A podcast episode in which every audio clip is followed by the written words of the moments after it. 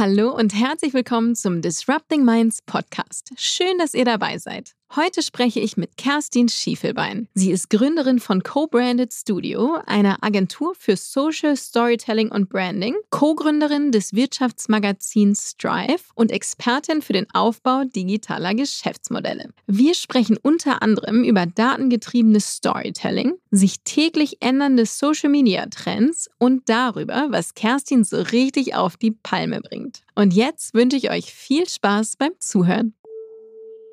Disrupting Minds.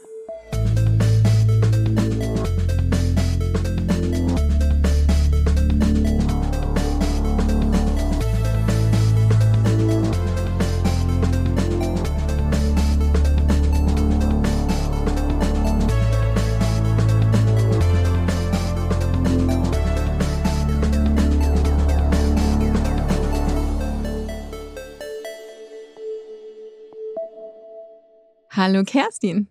Hallo Sandra. Schön, dass du heute da bist. Ich freue mich sehr auf unser Gespräch. Ja, vielen, vielen Dank für die Einladung hierher nach Hamburg. Dankeschön. Ja, sehr gerne. Erzähl doch noch mal kurz allen, äh, wer bist du und was machst du? Ich bin Kerstin Schiefelbein und die Gründerin von Co-Branded Studio. Wir kümmern uns um die Sichtbarkeit von Marken und Menschen und das schon seit zwei Jahren. Ich freue mich drauf, gleich einzusteigen im Detail, was das alles bedeutet und was du ganz genau machst. Ähm, bevor wir das tun, kommen wir einmal zu unserer obligatorischen Warm-up-Frage. Mhm. Kerstin, was war dein aufregendster Bühnenmoment? Ja, Bühnen sind ja immer aufregend. Ähm, ich will nicht sagen, dass ich nie aufgeregt bin, wenn ich auf eine Bühne gehe. Aber ich glaube, mein wahrscheinlich aufregendster Bühnenmoment war meine mündliche Abitursprüfung, wo ich nämlich einfach mal nichts gesagt habe. Und ähm, das war sehr stressig für mich äh, damals, aber ich glaube auch eine gute Prüfung. Äh, in dem Sinne, dass ähm, es mich sehr, sehr lange beschäftigt hat, dass ich einfach wie so ein Blackout hatte. Und davor hat man ja immer so ein bisschen Respekt. Man steht da und hat seinen Text vergessen sozusagen. Ähm, und das hat natürlich dazu geführt, sehr früh bei mir ähm, daran zu arbeiten und gerade auf der Bühne zu stehen, sicher da zu stehen ähm, und auch die Selbstsicherheit zu haben. Das ist äh, auch Training. Und ich glaube, es war ganz gut, diesen Moment sehr früh gehabt zu haben. Dann konnte ich mich jetzt schon sehr, sehr lange darauf vorbereiten, dass es nicht mehr passiert. Und ähm, ja, ich glaube, jeder sollte trotzdem den Mut haben, auf eine Bühne zu gehen. Und ähm, ja, man kann es lernen. Unbedingt. Also du hattest so einen richtig klassischen Blackout in der Situation. Absolut. Ähm, äh, mir wurden Fragen gestellt, dann hatte man damals, also vor kurzem, ähm, ja immer Vorbereitungszeit. Und natürlich habe ich da, ähm, die Frage war sogar super. Das, äh, ich wusste eigentlich alles und dachte mir so, yes. Und dann stand ich vor dieser Prüfungskommission und alles war weg. Und dann haben sie, glaube ich, gedacht, ich weiß nichts, haben mir eine neue Frage gestellt, noch schlimmer, musste ich nochmal ganz neu denken und ich habe mich dann irgendwie da halblebig durchgefummelt. Aber ich muss sagen, auch in der Note daher, es war eine Katastrophe. Oh nein. Nichtsdestotrotz, ähm, es war eine, war eine Erfahrung. Ja, ja, das, äh, das glaube ich dir. Ich erinnere mich bei mir an so eine ähnliche Situation tatsächlich. Ähm, das war eine Deutsch, eine mündliche Deutschprüfung im Abi und da wollte mein Prüfer auch auf so auf eine Sache hinaus, die eigentlich so total klar war. Also die, da hätte ich so, also das war so so eine greifbare Antwort und ich kam und kam und kam nicht drauf und er hat gebohrt und gebohrt und gebohrt und je mehr er bohrte, desto weniger wusste ich irgendwie, also ja, nicht, nicht ganz Blackout, aber es war einfach so, steht da wieder Ochs vom Berg und Wirklich, äh, ja, ja, ja, ja, kann so ich gut nachvollziehen. Mir auch. Und äh, habe ich vor allen Dingen, ich bin ein sehr perfektionistischer Mensch und es hat mich fürchterlich geärgert, weil ich natürlich super vorbereitet war ähm, und das ist das passiert, darauf war ich null vorbereitet. Mhm. Und so, und von dem her, ja, aber Danke fürs Teilen. Danke, dass du mich trotzdem eingeladen hast. Mittlerweile ist das ja kein Thema mehr für dich und du bist, äh, das weiß ich ja, sehr souverän und äh, hast alles andere als Blackouts auf Bühnen. Ja, ich bin eigentlich gerne auf Bühnen, gerade auch in Panel-Diskussionen und so weiter, wo man auch ein bisschen freier reden kann. Ich rede unglaublich gerne frei. Ähm, und das macht mir sehr viel Spaß, auch im Dialog äh, mit anderen zu sprechen und auch ein bisschen äh, spontan zu sein. Ja, das sind dann auf jeden Fall die schönen Bühnenmomente. Ja, von denen es ja viele gibt. Kerstin, ich freue mich, dass wir loslegen mit unserer ersten Kategorie. Brennstoff. Was ist aktuell dein persönlicher Brennstoff? Also was treibt dich um, was treibt dich an, was bewegt dich? Naja, ich hatte es ja vorhin schon gesagt, äh, ich kümmere mich hauptsächlich um Sichtbarkeit und genau in der komplexen Welt heute, wo es so viele Plattformen gibt, wo sich dauernd alles ändert, ähm, fällt es natürlich vielen Marken und auch Menschen schwer, da mitzuhalten. Und ähm, das ganze Thema Storytelling und Content kann ganz, ganz schnell ähm, überfordernd wirken auf äh, sehr viele. Und ähm, ich sehe auch einfach die Entwicklungen dort, ähm, hat ja auch ein bisschen eine politische Komponente. Wer wird überhaupt noch sichtbar und ähm, wer bestimmt das eigentlich? Das treibt mich sehr um und sehr an weil ich davon überzeugt bin, dass man mit äh, der richtigen Story auch heute noch ähm, äh, Sichtbarkeit erlangen kann und, und das seine Audience finden kann. Natürlich wird das immer technischer. Ähm, mein Job besteht aus 80 Prozent äh, Daten und nur noch knapp 20 Prozent wahrscheinlich Kreativität. Das ist auch etwas, was mich antreibt. Ähm, wie technisch, wie datengetrieben wird diese Welt wohl noch werden? Und ähm, ja, das sind so die Herausforderungen, die aber eigentlich von Monat zu Monat immer wieder neu gestellt wird, weil die Welt sich so schnell da draußen verändert. Und ähm, äh, das treibt mich an, das interessiert mich wahnsinnig. Äh, da bin ich richtig passioniert. Und natürlich interessiert es mich auch im äh, im Auftrag sozusagen meiner Kunden, wie kann ich ihnen da wirklich das Beste empfehlen, aber auch noch das Machbare empfehlen. Und zweiteres ist heute die größte Herausforderung. Kerstin, du bist ja Gründerin von Co-Branded Studio. Erzähl doch mal, wie hast du das gegründet? Hast du das alleine gegründet und warum überhaupt und was macht ihr? Ja, die, die Idee hinter Co-Branded Studio ähm, anfänglich war eigentlich kundengetrieben, ähm, dass Brands auf mich zukamen ähm, und gesagt haben, hey, das, äh, was, was deine Expertise ist, womit ihr mit Visual Statements groß geworden seid, ähm, äh, wir brauchen auch mal dringend einen Boost, ähm, um in der Content-Welt überhaupt noch sichtbar zu werden. Wie mache ich das? Was sind die Tools, die ich dafür verwenden kann? Und, und, und, und ja, was ist der Trick sozusagen? Und ähm, äh, dann hatte ich mir überlegt, am Anfang hatte ich sogar, bevor ich Co-Brand Studio gegründet habe, das rein auf Beraterbasis gemacht. Und dann habe ich äh, gedacht, so, okay, da gibt es immer mehr Demand. Ähm, und habe daraus eine Agentur gegründet. Am Anfang zusammen ähm, mit einer Co-Founderin die dann ähm, aber familiär bedingt ähm, äh, nach einem Jahr leider schon wieder ausgestiegen ist. Und seitdem mache ich es alleine. Und ähm, ja, die Idee ist einfach, ähm, alle möglichen, also ja, anfänglich haben wir uns sehr stark auf die Plattform Instagram ähm, äh, fokussiert, weil es auch die Nachfrage der Kunden war. Sehr, sehr schnell kamen andere Plattformen oder überhaupt das Thema Sichtbarkeit nochmal aus anderen Perspektiven auch dazu. Und heute ähm, konzentriere ich mich sehr, sehr stark nicht nur auf die Umsetzung von ganzen Content-Konzepten und Produktion und alles, was dazugehört, sondern tatsächlich auch auf die Entwicklung von Content-Strategien und ähm, was ist Storytelling eigentlich für eine spezifische Marke.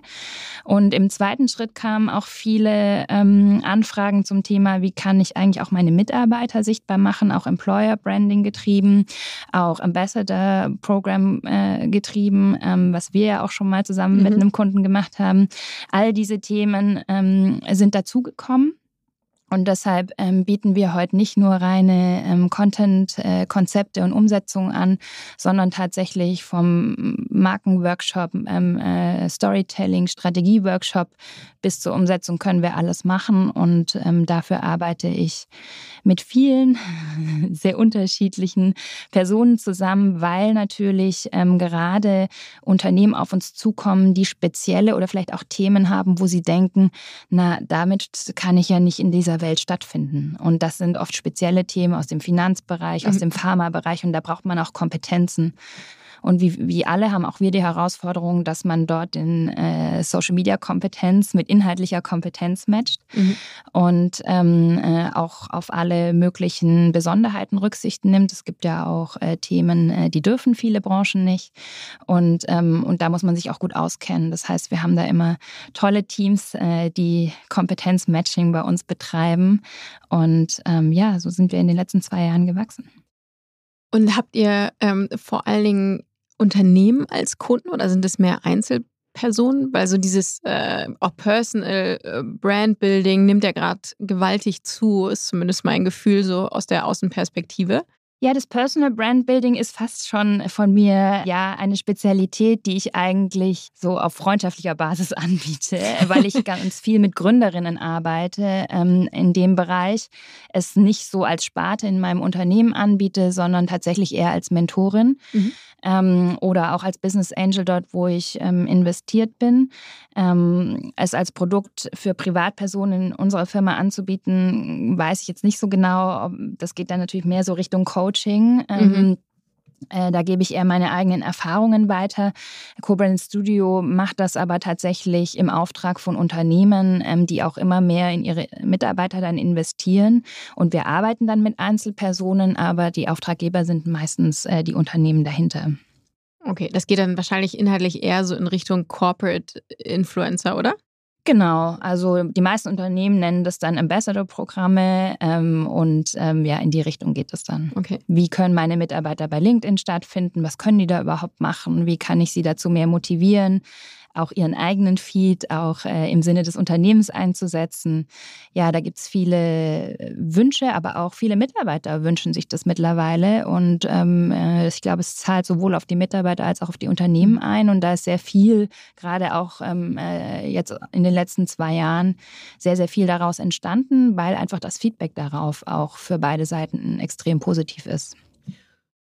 Du sagst ja, dass ihr das sehr datengetrieben macht was kann man alles analysieren? Was sind, was für Tools mhm. gibt es? Äh, wo, was ist so, wenn du sagst, so, das sind so die drei KPIs, die man unbedingt immer auf dem Schirm haben sollte? Naja, jede Plattform funktioniert ja nach wie vor ein bisschen anders, aber ähm, sicherlich äh, ist nach wie vor ähm, die Interaktion, das ist die DNA der Plattform, dass äh, man interagiert, dass interagiert wird. Das ist auf jeden Fall das, äh, von dem ich überzeugt bin. Da ist dann auch immer so die Frage nach dem Henne-Ei-Prinzip.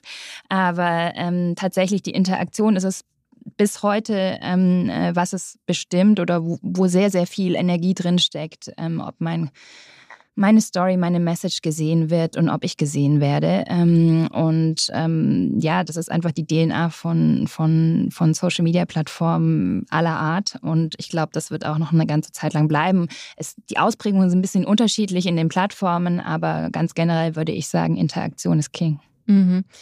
Und welche Plattform eignet sich für was am besten? Ja, das ist äh, eine der wichtigsten Fragen, ähm, weil die meisten kommen auf einen zu und sagen, ja, ich möchte so und so oft etwas machen. Und ich habe gehört, ich muss so oft etwas machen. Und, ähm, Lass mich raten, dann kommt man erstmal und kommt vom Ziel, oder? Ja, genau. Und äh, es ist immer so eine Frage, ähm, äh, in welcher Dimension will ich denken? Mhm. Ähm, reicht es mir, wenn ich ab und zu oder ein bisschen gesehen werde oder möchte ich Millionen von Menschen erreichen? Äh, entsprechend brauche ich unterschiedliche Strategien, brauche ich unterschiedliche Formate und ähm, ganz ganz wichtiger Punkt ist auch, wen will ich eigentlich erreichen? Und gerade im Business-Kontext, ja, da kommen wir um Plattformen wie LinkedIn nicht herum. Aber auch äh, Instagram ist nach wie vor auch im Business-Kontext eine wichtige Plattform. Im Consumer-Kontext ist vielleicht äh, gerade Instagram, TikTok im Moment, je nachdem, welche, welche Zielgruppe man so hat, ähm, äh, extrem wichtig. Ähm, also es kommt immer ein bisschen darauf an. Wir machen aber auch sehr gute Erfahrungen nach wie vor mit Pinterest für viele Unternehmen, die aus bestimmten Bereichen kommen, gerade wenn es um ratgeberlastige Themen gibt, geht. Also vergisst man immer so ein bisschen, dass es die auch existiert. Ja, habe ich mich auch gerade erwischt. ja, ja, und die sind tatsächlich sehr wichtig ähm, äh, in dem Bereich, wo es um Inspiration geht, wo es darum geht, ähm, sich Rat zu suchen. Und äh, gerade hier am Bahnhof habe ich äh, eine Werbung von denen gesehen. Also die sind auf jeden Fall schwer aktiv im Moment und ich kann das tatsächlich bestätigen. Wir machen mit einigen Unternehmen dort sehr gute Erfahrungen. Und wie sehr greifen dann deine Themen ins Thema Advertising rein? Auch auf diesen Plattformen dann eben? Geht das Hand in Hand oder ist es tatsächlich eher, ähm, also wirklich rein social ohne Advertising? Ja, wir sind im Storytelling-Bereich unterwegs. Das ist eine ganz andere Herangehensweise als im Kampagnenbereich, weil es natürlich um den Moment geht, weil es nicht darum geht, ähm, Content ganz gezielt auszusteuern, wie es im Performance-Marketing auf unterschiedliche Zielgruppen. Wir sind ja quasi dem Algorithmus ausgeliefert. Das heißt, wir haben über ähm, das Publishing nicht die Möglichkeit, zielgerichtet, ähm, also zumindest im organischen Bereich, nicht zielgerichtet Zielgruppen anzusprechen, sondern wir sind sozusagen sozusagen auf äh, dem Feld und müssen gegen Influencer ankommen, müssen ähm, äh, mit den besten Content-Creatern der Welt ähm, äh, konkurrieren, weil es gibt keine weißen Flächen mehr in dieser ähm, Medienlandschaft. Wir können auch keine buchen, weil wir eben nicht im Advertising-Bereich unterwegs sind. Wir müssen auch keine füllen. Das ist auch eine wichtige mhm. Erkenntnis. Aber euch ähm, abgrenzen dann eigentlich, oder? Genau. Und, ja. ähm, und deshalb ich sage immer so, die Halbwertszeit von Content ist ein paar Millisekunden manchmal geworden, äh, je nachdem, ähm, äh, zu welchem Zeitpunkt man da auch ähm, äh, gerade publiziert. Ähm, und die Frage ist halt auch immer, wie affin sind zum Beispiel die Zielgruppen auf Influencer, weil umso schwerer ist es dann auch als Marke, die vielleicht noch nicht so bekannt ist und noch nicht so groß ist, auch durchzukommen. Ähm, es ist auf jeden Fall eine sehr, sehr differenzierte Betrachtung und, und, und die Erarbeitung von Strategien ähm, ist äh, eine sehr, sehr aufwendige Geschichte geworden mittlerweile. Und ähm, je nachdem, wo man steht, ob man gerade erst anfängt, diese Welt zu betreten oder vielleicht auch eine neue Marke ist, wie es bei Startups oft ist, ähm, wo fängt man an, wie kann man erste Schritte machen und vor allen Dingen, wie, wie bleibt es auch handelbar? Also man hat ja auch die Situation, dass Unternehmen nicht unendlich Budgets haben und gerade durch die Bewegtbildwelt wird Contentproduktion auch immer aufwendiger und auch immer teurer, dafür immer weniger haltbar. Ja, das sind schon so die Themen, äh, die die Herausforderung darstellen. Und ja, dafür sind wir da, um das zu lösen man hat ja das Gefühl, im Moment dreht sich die Welt da draußen auch wahnsinnig schnell, gerade auf den äh, ganzen Plattformen. Was siehst du im Bereich Storytelling? Was hat sich getan in den letzten drei Jahren? Drei Jahre, wow. Sehr lange. Soll ich dir sagen, was ich in den nächsten, letzten drei Monaten getan habe? Ich glaube, ich weiß nicht, ob die Zeit reicht. Ähm, ja, wir sehen natürlich, ähm, dass genau genau in diesem Jahr. Deshalb ähm, drei Jahre ist wirklich ein langer Zeitraum für die Plattform. Manchmal ändert sich Dinge in drei Wochen. Mhm. Ähm, und von dem her, äh, gerade in diesem Jahr, wo wir auch alle mitbekommen haben, dass ähm, äh, Firmen wie Meta jetzt das Metaverse ausrufen, ähm, sehen wir natürlich auch, ähm, und ich glaube, viele da draußen werden das mitbekommen haben, wurde sehr, sehr viel Reichweite auch eingetauscht, sage ich immer. Viele haben sehr viel Reichweite verloren, gerade die, die sehr erfolgreich waren, auch im statischen Bereich. Die Videowelle kam jetzt einfach so der Schalter umgelegt. Da gab es ja auch große Protestwellen weltweit, auch bei den großen Influencern ähm, weil es eben für die Content Creator jetzt äh, äh, auch aufwendiger geworden ist. Und, und diese Masse an Video einfach zu produzieren und zu publishen, ist auf jeden Fall eine riesen Herausforderung. Da muss man auch so ein bisschen gucken, wie man da noch Effizienz reinkriegt. Ähm, aber das ist sicherlich dieses Jahr der große ähm, Move gewesen, hat sehr viel Reichweite gekostet bei vielen Brands, die auch, auch unsere Kunden, die gesagt haben, so, boah, wir waren mal viel besser, was ist los mit euch? Und wir so, hm, ja, wir kämpfen auch, ähm, wir müssen das Konzept dann auch nochmal neu aufsetzen, in Anführungsstrichen, oder erweitern in dem Bereich? Und wie komme ich jetzt wieder dahin, das, was ich vielleicht auch schon mal erreicht hatte, wieder zu erreichen? Und ähm, das ist in dem Videobereich äh, äh nochmal um einiges ähm, herausfordernder, als es schon im statischen Bereich, also im Foto, ähm, äh, Bildpublishing war. Und auch Plattformen wie TikTok, die einfach unglaublich schnell sind und ähm, wo ich dann natürlich auch für meine Marke das richtige Konzept finden muss, das zum einen funktioniert, aber auch zum anderen noch äh, ja mitgetragen wird von den Marken. Ähm, ja, also die Trends äh, wechseln dort auch immer schneller und da immer dran zu bleiben. Ähm, also mir fällt es schwer. Ich bin froh, dass ich ganz tolle Mitarbeiter habe, die da besser sind als ich. Ähm, und äh, ja, man muss da wirklich jeden Tag äh, drin sein, dran sein. Ähm, wenn man mal ein paar Tage raus ist, hat man eventuell schon den nächsten großen Trend verpasst. ja, es ist auf jeden Fall super spannend aber auch ja, entwickelt sich eigentlich täglich weiter. Na klar. Wie bleibst du dran? Was machst du selber, um wirklich äh, bei allem immer up-to-date zu sein? Am meisten vernachlässige ich meine eigenen Accounts und ja, leider ist es ja immer so. Nee, es ist tatsächlich so, äh, natürlich bewege ich mich äh, fast den ganzen Tag ähm, auch in dieser Welt, ähm, ob jetzt ähm, äh, ja einfach im Gespräch natürlich auch äh, mit meinen Kunden oder auch Interessierten. Und ähm, ja, tatsächlich, man muss auch ich will auch wirklich tatsächlich dranbleiben und publische auch selber noch sehr viel. Ähm, da, weil sonst kriegt man die Nuancen auch gar nicht mit. Und äh, die Nuancen sind es, die, die einem das Gefühl nachher auch geben, was wie funktioniert. Und natürlich morgens äh, beschäftige ich meistens ein, zwei Stunden nur mit äh, der Performance äh, im Sinne von, wie entwickelt sich was. Wir testen natürlich auch sehr viele Dinge. Wir entwickeln ja ähm, die Konzepte unserer Kunden auch ständig weiter. Und deshalb habe ich natürlich auch äh, viel Einblick in viele Dinge und ähm, äh, was wir da so tun. Und ja, morgens beschäftige ich mich als allererstes damit, ähm, was ist so in den letzten 24 Stunden passiert, wohin geht's. Ähm, man kann ja auch über gewisse Tools ähm, sich eigentlich die ganze Social-Media-Welt angucken. Ich äh, beobachte auch viele Accounts, die ich gut finde oder wo uns Dinge auffallen. Ähm, da gucke ich dann auch rein. Also ja, es ist viel beobachten, viel lernen, jeden Tag Neues lernen. Ja.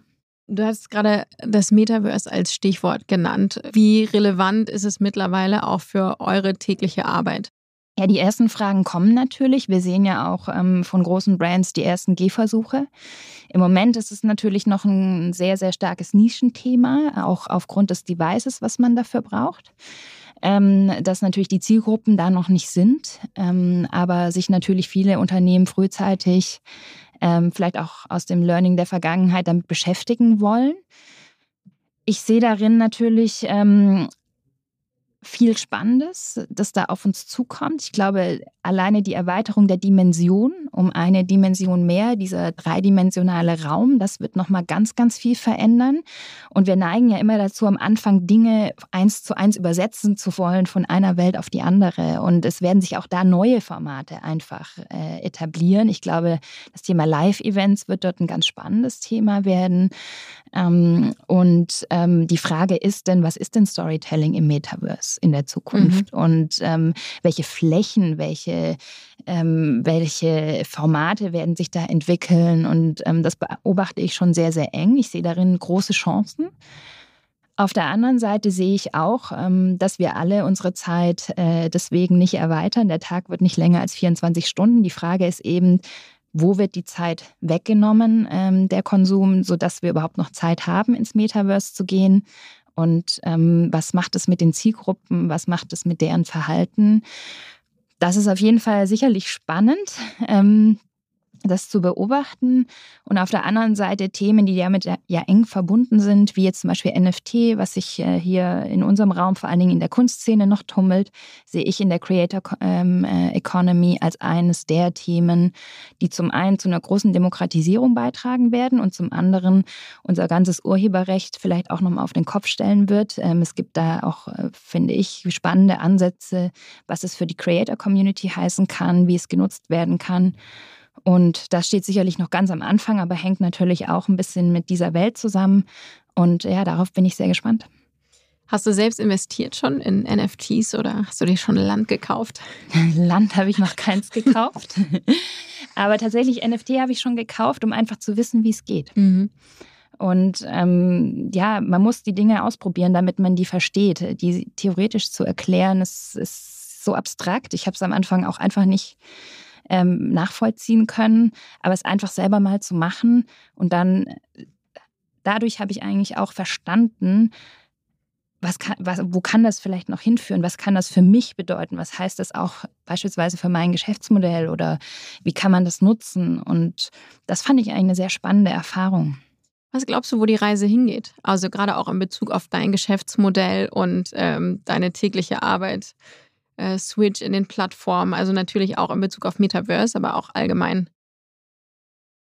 Ja, die Frage ist, ähm, im Moment ist es sicherlich noch nicht möglich, weil ähm, ich glaube nicht, ähm, äh, dass unsere Wirtschaft zurzeit ähm, schon so weit ist ähm, äh, oder wir auch Rechnungen auf NFT-Basis erstellen dürften. Aber ich frage mich schon, verkaufe ich meine Kreativleistung oder die Kreativleistung meines Teams in der Zukunft als NFT?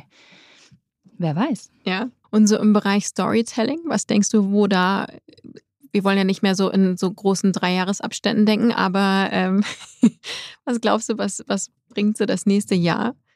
Ja, also ich denke, dass gerade TikTok sich auch mehr und mehr in, in sage ich mal, die ältere, ähm, in Anführungsstrichen, was auch immer wir jetzt unter älter verstehen, also so unser Alter, ne? noch mehr etablieren werden. Mhm. Ähm, dort entwickeln sich ja, am Anfang war das ja sehr musikgetrieben, aber dort gibt ja. es ja allerhand von Formate mittlerweile und ähm, äh, dort finde ich auch, dass, dass sich da tolle Sachen entwickelt haben ähm, und das auch jetzt für Zielgruppen zugänglich ist, zumindest der Inhalt, mhm. ähm, oder man Zielgruppen damit abholt, die vielleicht bisher noch nicht so auf TikTok waren. Ich glaube, TikTok wird noch weiter ähm, sich entwickeln. Ähm, wir gucken natürlich gespannt darauf, ähm, äh, was Meta mit Instagram macht. Ähm, das hat sich ja zeitweise sehr, sehr stark an TikTok orientiert. Ich habe den Eindruck, dass sich da vielleicht auch nochmal andere Strömungen einstellen und ähm, Instagram nach wie vor seine Berechtigung hat oder auch in vielen Zielgruppen seine Berechtigung haben wird. Ähm, ja, das, da, ja, das ist sozusagen Teil unserer täglichen Arbeit, mhm. ähm, was damit wohl passiert, weil wir natürlich auch immer darauf reagieren müssen. Natürlich wollen wir es so, früh wie möglich wissen. Aber ähm, äh, die Anzeichen sehen wir meistens in anderen Ländern, können uns ein bisschen darauf einstellen. Aber ja, es wird sicherlich spannend bleiben. Und ähm, ja, darüber hinaus bin ich eben gespannt, äh, wie schnell tatsächlich das Thema Metaverse hier nach Europa oder speziell auch nach Deutschland kommt, ähm, wie, welche Zielgruppen sich äh, da tatsächlich wiederfinden. Bleibt das ein Nischenthema? Wann wird es zum Massenphänomen? Bin ich mir nicht so sicher, ob das jetzt schon in einem Jahr so ist, aber ähm, wer weiß. Wir werden es gemeinsam beobachten. Absolut. Wir sehen uns dort. Ja, auf jeden Fall. Kerstin, du hast die ganz tolle Initiative Femme Visible mit ins Leben gerufen. Erzähl doch mal bitte kurz allen, was ist das eigentlich und was hast du damit vor? Ja, Femvisible ist so ein Herzensprojekt, ähm, weil ich als Angel-Investorin ähm, oder auch ähm, in, als Mentorin mit Startups gemerkt habe, dass die meisten Startups oder viele, viele Startups einfach nicht aus dem Marketingbereich oder aus Marketing-Expertise heraus gegründet werden. Das sind ganz andere Themen oder ganz andere Trigger, die ähm, äh, Leute dazu bewegen, ein Unternehmen zu gründen. Und am Anfang hat man meistens nicht so viel Geld, ähm, zumindest manche oder die meisten. Ähm, und deshalb ist es auch schwierig, ähm, das Wachstum gesteuert ähm, zu zu gestalten. Heißt, äh, Marketing ist für mich immer Wachstumsförderung äh, sozusagen. Und das hat mich auf die Idee gebracht und gesagt, okay, ähm, selbst wenn du eine Finanzierung kriegst, ähm, der War of Talent ist auch in den Startups äh, eingezogen, wie kannst du tatsächlich von senioriger Marketing-Expertise profitieren ähm, und ähm, wie kannst du tatsächlich das Thema Sichtbarkeit für deine Marke nutzen? Und da merkte ich einfach in meinen Mentorings, dass es den Unternehmen unglaublich schwer fällt oder den jungen Unternehmerinnen ähm, schwerfällt, tatsächlich ein gesteuertes Wachstum erstens zu finanzieren, aber überhaupt auch zu entwerfen und eine Strategie, tatsächlich ähm, eine wirkungsvolle Strategie zu entwickeln. Da werde ich am meisten angefragt von Startups dafür und dann dachte ich mir so, naja, ich würde ja super gerne mit noch sehr viel mehr Startups zusammenarbeiten, aber auch meine Zeit ist zum einen begrenzt und zum anderen sind die Budgets der Startups auch sehr übersichtlich.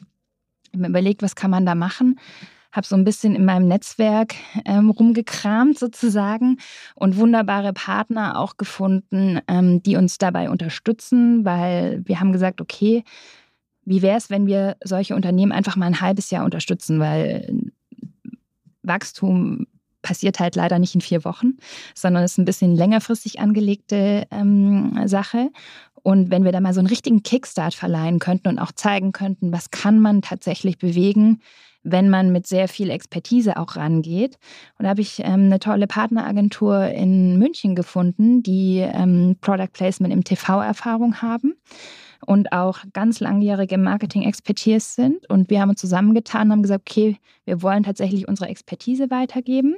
Und äh, mit unseren Partnern zusammen, die uns da auch finanziell unterstützen, äh, begleiten wir jetzt jedes Jahr sechs Monate lang drei bis vier Startups, ähm, vor allen Dingen, die zumindest 50 Prozent von Frauen gegründet wurden und ähm, verleihen denen mal so einen richtigen ähm, Sichtbarkeitsboost und Marketing-Kick. Das haben wir im letzten Jahr zum ersten Mal gemacht und haben wahnsinnig äh, tolle Ergebnisse erzielt, viel mehr als wir uns vorgenommen hatten. Was waren das für Startups, die sich da beworben haben? Also es haben sich sehr, sehr viele Startups ja. beworben. Wie, wie ähm, habt ihr das erstmal ausgeschrieben und publik gemacht? Weil auch ihr musstet ja dann sichtbar werden mit dieser Initiative. Genau. Ja, wir haben ähm, selber einen Instagram-Account, über den wir ähm, kommunizieren und auch uns selbst sichtbar machen. Wir müssen, machen das auch das ganze Jahr, nicht nur in dem Zeitraum, wo wir ähm, Startups begleiten. Ähm, dort haben wir auch immer schon ähm, äh, Frauen sichtbar gemacht, die irgendeine tolle Idee hatten oder auch vielleicht Gründerin sind, aber auch ganz andere Dinge machen. Und den haben wir genutzt. Ähm, auf der anderen Seite habe ich ein großes Netzwerk ähm, äh, über Mentorings, die ich im Startup-Bereich mache. Und wir haben über LinkedIn und über unsere Partner aufgerufen. Unsere Partner ähm, ist zum Beispiel auch die Freundin ein ganz anderes Medium, ähm, wo aber sehr, sehr viele Frauen sich auch interessieren für das Thema Selbstständigkeit und Gründung. Ähm, und ähm, natürlich über LinkedIn und, ähm, und das und über das Netzwerk unserer Jury. Wir haben eine ganz, ganz tolle Jury und die machen das auch publik und so ähm, erfahren die Leute davon, dass sie sich bewerben können. Mhm. Und ähm, ja, drei bis vier können ja auch nur mitmachen, mehr schaffen wir nicht. Und ja, da haben wir ganz, ganz tolle Startups gefunden. Wir hatten sowohl Solo-Gründer als auch ähm, Teams, die gegründet mhm. haben. Was für Anforderungen habt ihr? Also dürfen die nur ein bestimmtes Alter haben oder du sagst gerade schon 50 Prozent Female auf jeden Fall. Genau, wir wollen ähm, äh, Startups haben, die zumindest zu 50 Prozent von Frauen gegründet wurden. Die dürfen maximal drei Jahre alt sein. Sie müssen aber schon gegründet haben, weil wir sind kein Gründerprogramm im mhm. Sinne von, dass wir sagen, wie es geht, mhm. sondern ähm, tatsächlich ein Wachstumspro Wachstumsprogramm. Es geht uns also um das Thema Scale, wie es so schön heißt. Und ähm, deshalb muss man schon gegründet haben, sein Produkt auch schon fertig haben, auch schon im Markt eingeführt haben, damit wir auch tatsächlich da angreifen können und es nicht nur theoretisch mhm. machen können, sondern tatsächlich auch machen können. Gibt es äh, spezielle Anforderungen, was für ein Produkt das sein muss oder darf? Oder kann es auch eine Dienstleistung sein? Ja, absolut nicht. Also es kann B2C-orientiert mhm. sein, B2B-orientiert. Wir hatten auch alles dabei. Mhm. Es können auch Solo-Gründerinnen sein. Ähm, von dem her, da sind wir ähm, total frei und unsere Jury entscheidet dann am Ende, ähm, wer dabei sein kann. Man muss uns überzeugen, auch ein bisschen persönlich überzeugen. Alle bewerben sich mit Video. Das ist schon mal ja. der erste Sichtbarkeitstest. ähm, nein, man muss kein Sichtbarkeitsprofi sein, auch kein Videoprofi, absolut nicht, sondern wir wollen ähm, äh, tatsächlich Startups haben, die eine tolle Idee haben, wo wir denken, hey, das wäre doch toll, wenn mehr Leute davon erfahren würden. Und ähm, wir haben eine ganz, ähm, ja, divers besetzte Jury und jeder schaut da auch mit, mit einem anderen Blickwinkel drauf und deshalb können wir auch gar nicht sagen, was am Ende dabei rauskommt, wer da tatsächlich dabei sein wird. Das wird auch in diesem Jahr ähm, wieder spannend bleiben und ähm, es ist eine Initiative, die wir einmal getestet haben und es lief richtig, richtig gut und ich bin happy, dass wir das fortsetzen können und somit ähm, auch in dem nächsten Jahr wieder Startups begleiten können, sichtbar machen können und die von unserer Expertise profitieren können und vor allen Dingen von der Expertise unseres Supporter-Netzwerkes und auch unserer Partner. Tolle Idee. Also an alle, äh, schaut es euch an unter femvisible.de. De, super. Kerstin, wir zwei kennen uns ja noch aus einer ganz anderen Welt. Äh, aus ja. München oder Offenburg. Ich, ich, ich, schätze fast, dass wir uns in Offenburg kennengelernt haben. Wir waren beide nämlich bei Hubert Burda Media. Und du warst ja, hast ja ein Trainee-Programm gemacht damals dort und warst ja sehr, sehr lange da. Bis es dich dann irgendwann, das hat mich total überrascht und beeindruckt, äh, von Burda erstmal nach Berlin verschlagen hat, aber dann auch gleich in die USA, richtig? Ja, genau. Ich war insgesamt zwölf Jahre ähm, bei Hubert Boda Media. Und wie du es gesagt hast, da bin ich äh, über ein Trainee-Programm eingestiegen und ähm, ausgestiegen bin ich, nachdem ich einige Jahre für Bude International im Ausland für digitale Geschäftsmodelle gearbeitet habe und bin dann nach Berlin gegangen, genau, aus der schönen Idylle des Südens. Erzähl mir bitte, wie kam es dazu? Weil das, äh, du bist, glaube ich, die Einzige, die ich kenne, die das so gemacht hat. Mutig. Also, krass. Offenburg ja auch sehr schön ist, muss man sagen. Naja, ich kam ja aus dem Wild Wild East, sage ich immer. Ähm, für Boda habe ich ähm, äh, einige Jahre in Osteuropa und Asien gearbeitet mhm. und dort so ein bisschen ähm, die Non-Polished World kenn kennengelernt. Ähm, Aber dort nicht gelebt, oder? Du bist Gelebt habe ich dort hin und her geflogen. sondern wir waren ähm, in insgesamt damals 16 Ländern unterwegs. Ich hätte oh. gar nicht so genau gewusst, wo ich da hätte leben sollen.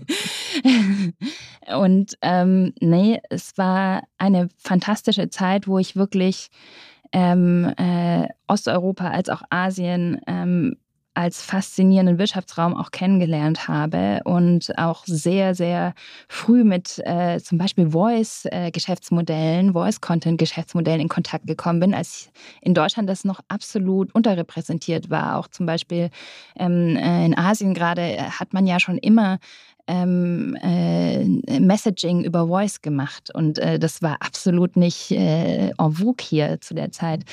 Und das war eine sehr inspirierende Zeit, sehr spannende Zeit. Ähm, und deshalb ähm, war der Schritt nach Berlin gar nicht so groß, wie du denkst. Ähm, sondern es kam eigentlich für mich nicht in Frage, äh, woanders hinzugehen als nach Berlin, als ich dann selbst entschieden habe, nach langer, langer Zeit den Boda-Konzern zu verlassen und tatsächlich mal die Startup-Welt zu betreten. Und ähm, da war einfach Berlin sehr, sehr naheliegend. Ich habe zwar nicht damit gerechnet, dass ich schon ein paar Monate später wieder weg bin aus Berlin. Sagen, und tiefe von, Wurzeln hast du noch nicht geschlagen. Nee, oder? von Ost nach West einfach mal die Zeitzone wieder gewechselt. Ähm, das war ein bisschen bisschen schnell. Aber ähm, ja, war auf jeden Fall auch eine tolle Erfahrung. Du bist dann für Glossybox eigentlich direkt in die USA, oder?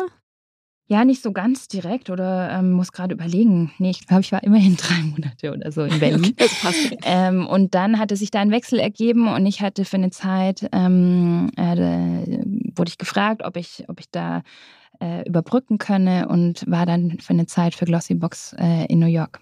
Hättest du dir vorstellen können, dort länger zu bleiben? Also jetzt mal jobunabhängig, so von der Stadt her? Ich bin ja großer Fan von New York. Tolle, tolle Stadt.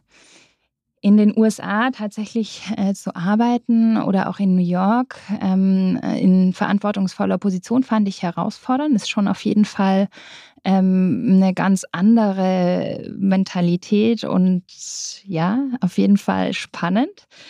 Ob ich mir das hätte auf sehr lange Dauer vorstellen können, ich glaube eher nicht. Für mich kam es natürlich auch zu einem Zeitpunkt, wo ich schon sehr, sehr lange im Ausland war und mich eigentlich auch darauf gefreut habe, wieder in Deutschland, vielleicht auch ein bisschen näher an der Familie und Freunden zu sein. Und dann ähm, äh, in den USA zu sein, war eine tolle Zeit, aber ich hatte nie geplant, es sehr viel länger zu machen. Und deshalb, ähm, ja, es war für mich nicht der richtige Zeitpunkt. Okay.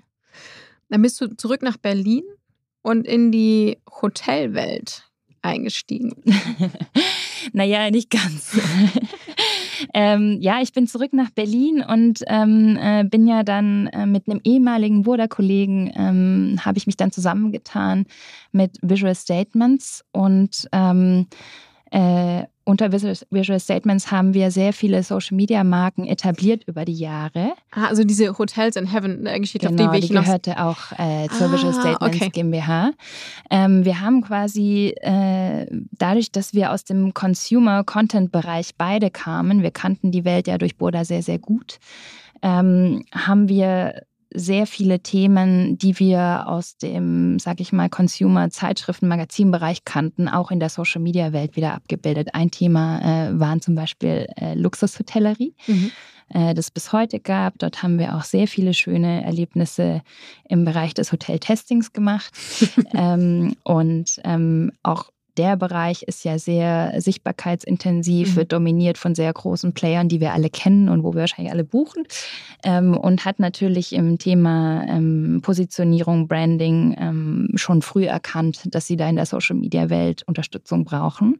Heute wird das sehr viel von den Influencern erledigt. Ja, das wollte ich gerade sagen. Da ja, gibt es ja mittlerweile riesen Accounts. Wenn man früher mal gesagt hätte, gefragt hätte, was willst du werden, dann möchte äh, Business, äh, nee, möchte Influencer werden für Luxushotels. Äh, Was glaubst du, wann es erlaubt war, Influencer zu sein? Seit wann gibt es den Beruf? Was glaubst du? Boah. Wenn du so fragst, dann sehr viel länger, als man es denken würde. Äh, gefühlt ist das Thema wahrscheinlich in den letzten, ich traue mich jetzt nicht mehr so lange Jahre. Social Media Influencer. Begrenzen wir es darauf. Okay. Mm, zehn Jahre? Nee, absolut nicht. Und das ist genau der Punkt. Ähm, erst 2017 war es erlaubt, seine eigene Social-Media-Reichweite, damals war es ja hauptsächlich äh, aus dem Facebook-Meta-Bereich, ähm, zu monetarisieren. Deshalb äh, erst seit da kennen wir tatsächlich offizielle Influencer, die ähm, über Sponsored Content oder Werbepartnerschaften dort offiziell auftreten können. Davor war es absolut nicht erlaubt. Ähm, man wurde sogar gesperrt. Ach, echt, sehr spannend. Das Geschäftsmodell, seine Reichweite, seine eigene Reichweite auf Social Media zu monetarisieren, zumindest ähm, Facebook, Instagram, ist tatsächlich erst 2017 entstanden. Und auch erst damit hatten wir ein Geschäftsmodell bei Visual Statements. Gut, wir hatten davor schon ein kleines ja. oder auch eins mit E-Commerce, aber ähm, die Öffnung für den Werbemarkt konnte erst damit erfolgen. Und das, also zumindest hier in Deutschland, in Amerika war es schon ein bisschen früher. Ähm, und man denkt ja, die gab es schon immer. Mhm. Visual Statements war ja riesig erfolgreich dann. Erzähl doch selber ist bitte. Oder ist noch, Entschuldigung, ja. Natürlich. Erzähl doch bitte nochmal ganz kurz so in zwei Sätzen, was ihr da alles auf die Beine gestellt habt. Ja, Visual Statements ist eine Firma, ähm, die ist aus einer Facebook-Seite entstanden, ähm, die der Benedikt Böckenförde ähm, ins Leben gerufen hat und wo am Anfang Content kuratiert hat. Später haben wir tatsächlich Content entwickelt und eigenen Content publiziert. Und weil es, wie ich es gerade sagte, ganz, ganz lange kein Geschäftsmodell gab, weil, weil es schwierig war, Reichweite zu vermarkten, was natürlich unsere Expertise war aus dem Verlagsumfeld, wussten wir, okay, wer Reichweite hat, kann auch irgendwie Geld daraus machen. Ähm, und dadurch haben wir am Anfang ähm, nur über E-Commerce im Grunde genommen Social Media ausgedruckt. Also klingt jetzt ein bisschen banal. Ja, wir haben zu Hochzeiten. T-Shirts und, und Tassen. Genau, T-Shirts waren äh, mit Sprüchen, waren damals. Ähm, 2014, 15 äh, auf jeden Fall eher ungewöhnlich. Heute gibt es natürlich sehr, sehr viel davon. Ähm, aber wir haben auch zwischenzeitlich mal ähm, drei Millionen Postkarten verkauft im Jahr und solche Dinge. Also so ganz, ganz ähm, bodenständige Produkte. Und ähm, das hat uns äh, äh, finanziert und auch unser Team.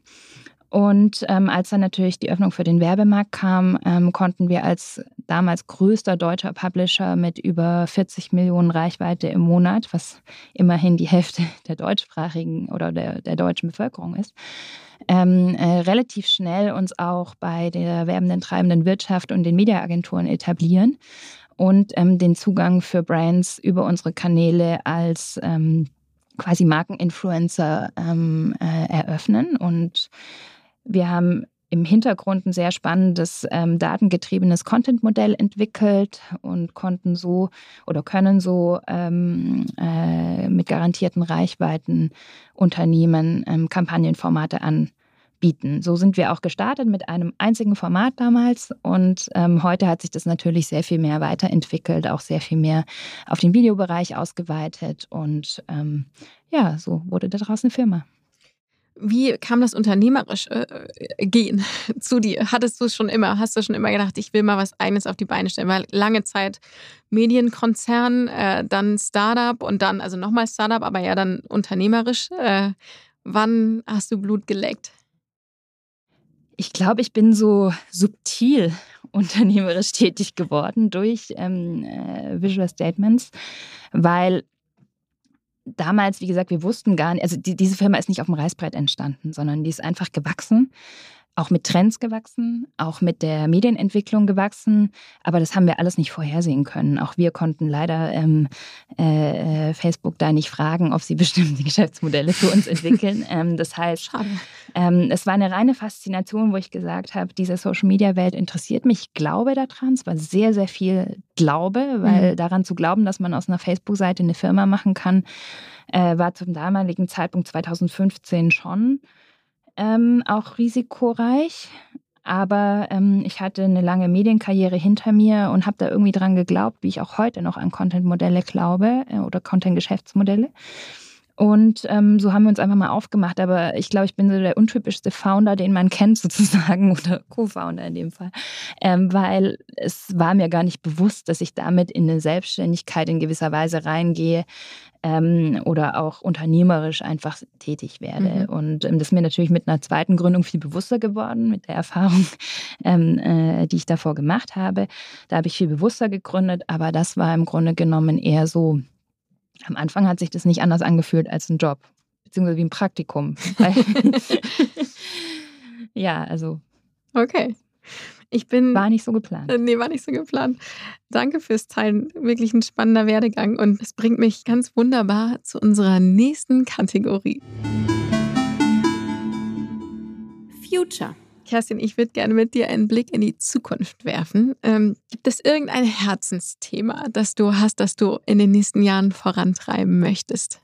Ja, ich bin immer äh, offen für ähm, Geschäftsmodelle, die vor allen Dingen die Gleichberechtigung fördern, die mit Missständen aufräumen, die äh, Dinge versuchen zu ändern. Ähm, und ähm, äh, da gibt es, ich habe mich einfach auf das Thema ähm, Female Empowerment sehr früh schon äh, konzentriert und da werde ich sicherlich auch Themen weiterverfolgen und auch weiter fördern. Und ähm, äh, ja, da hoffe ich natürlich auch, dass wir mit Femvisible da wieder spannende Themen sehen werden, ähm, die es sich lohnt, auch ähm, zu unterstützen und voranzubringen. Wir unterstützen auch in kleinem Maße äh, alle, die sich bewerben mit, mit ein bisschen Sichtbarkeit oder stellen sie auch auf unserem Instagram-Account auf jeden Fall vor. Es lohnt sich also in jedem Fall, sich zu bewerben.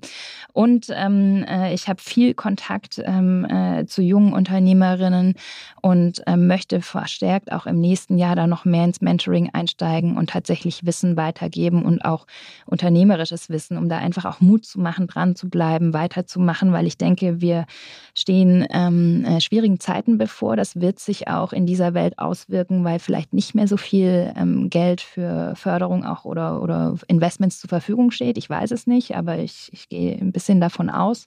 Umso mehr ist es wichtig, dass Leute wie ich da äh, zumindest auch mit Expertise und wo man ähm, unterstützen kann, auch weiter unterstützen. Und da möchte ich äh, auch in meinem Netzwerk Werbung für machen und auch weiter vorangehen.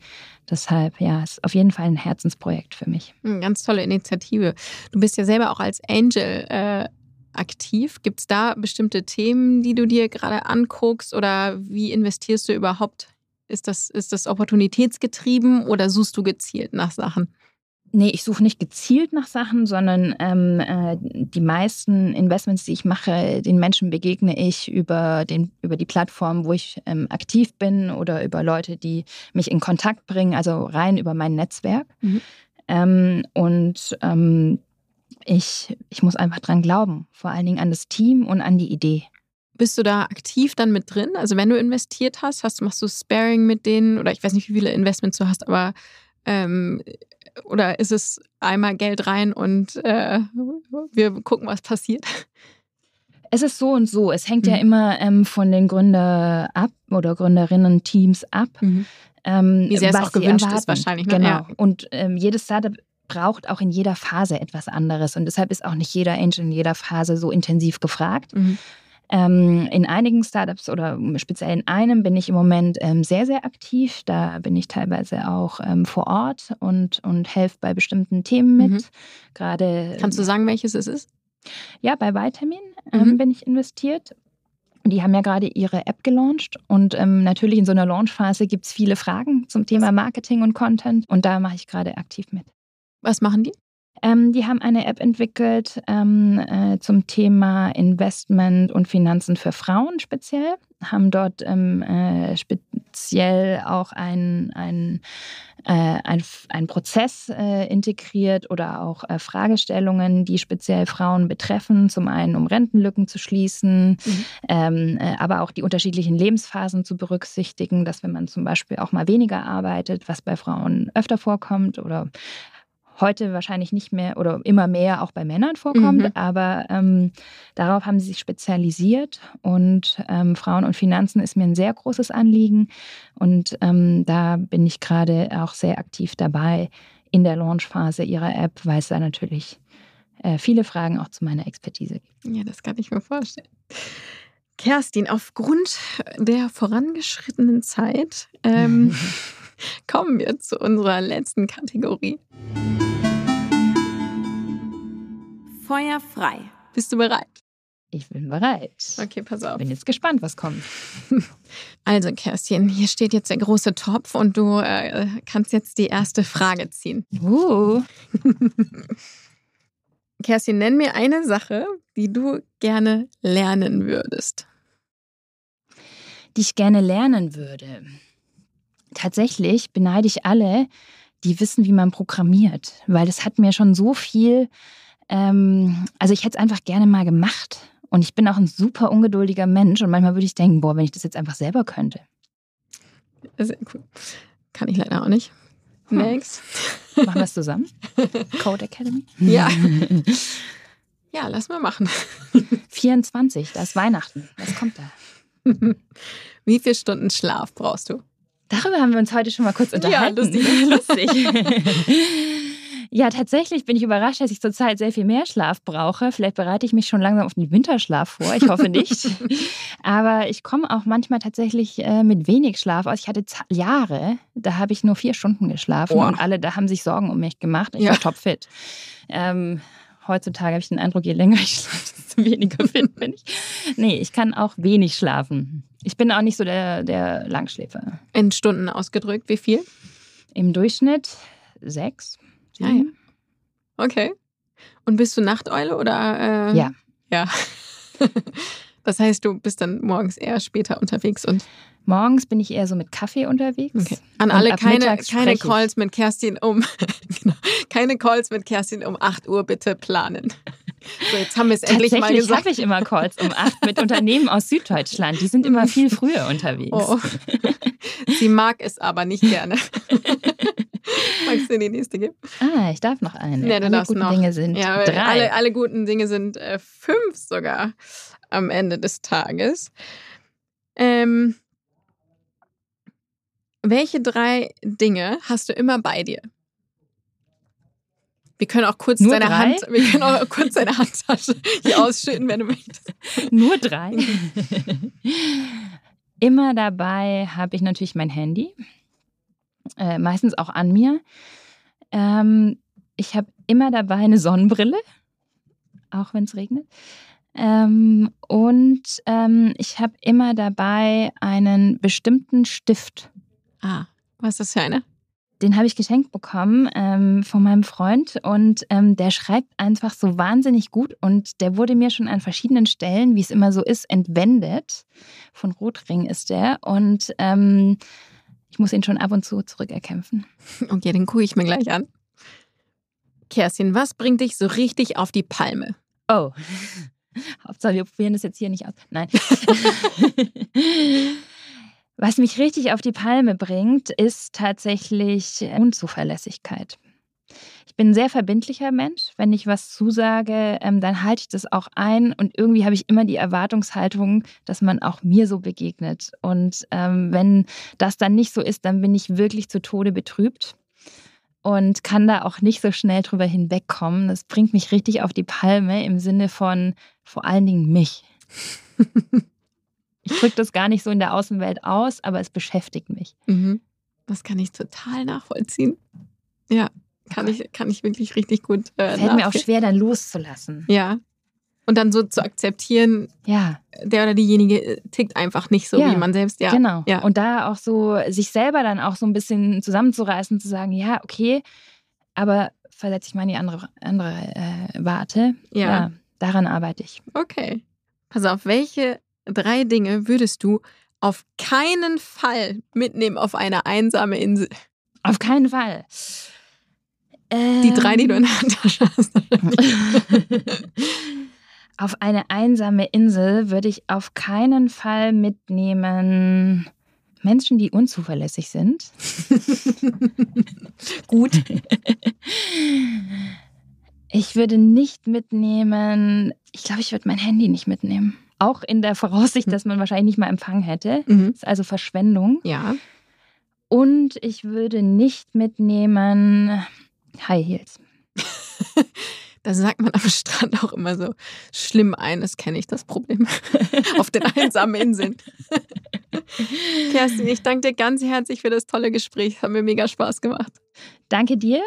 Hat mir auch sehr viel Spaß gemacht und schade, dass es schon vorbei ist. Ja, finde ich auch. Dir noch ganz viel Spaß in Hamburg. Ja, bis ganz bald. Bis ganz bald. Ciao. Tschüss. Das war die 13. Disrupting Minds Episode mit Kerstin Schiefelbein. Ich hoffe, ihr hattet Spaß beim Zuhören. Damit ihr nichts verpasst, abonniert uns gern auf den üblichen Kanälen. Also überall, wo es Podcasts gibt. Danke, dass ihr heute dabei wart und wenn ihr mögt, bis Dienstag in zwei Wochen. Dieser Podcast wird produziert von Podstars bei OMR.